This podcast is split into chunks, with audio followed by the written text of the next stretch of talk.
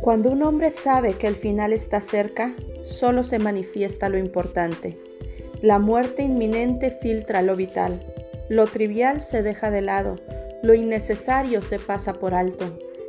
Entonces, si quieres conocer a Cristo, reflexiona sobre sus últimos días. Él sabía que el final estaba cerca, sabía la finalidad del viernes.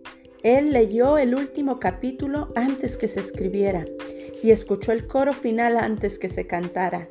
Como resultado, centrifugó lo crítico de lo intrascendente.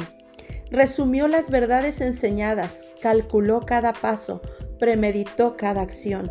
Sabiendo que solo le quedaba una semana con sus discípulos, ¿qué les dijo? Enterado de que esa sería su última oportunidad en el templo, ¿qué hizo? Consciente de que los últimos granos se deslizaban en el reloj de arena, ¿qué era lo importante? Entremos en la Semana Santa y observemos.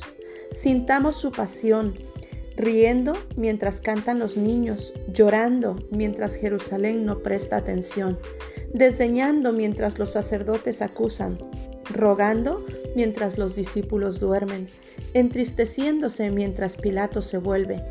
Sintamos su poder, ojos ciegos que ven, el árbol sin frutos se seca, los cambistas que huyen corriendo, los líderes religiosos que se acobardan, la tumba se abre, escucha su promesa, la muerte no tiene poder.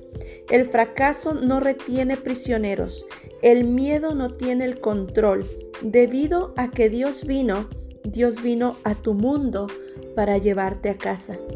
Sigamos a Jesús en su viaje final, puesto que al observar el suyo podemos aprender cómo hacer el nuestro. Desde el grupo de mujeres de vida cristiana, os damos la bienvenida a nuestro devocional de Semana Santa.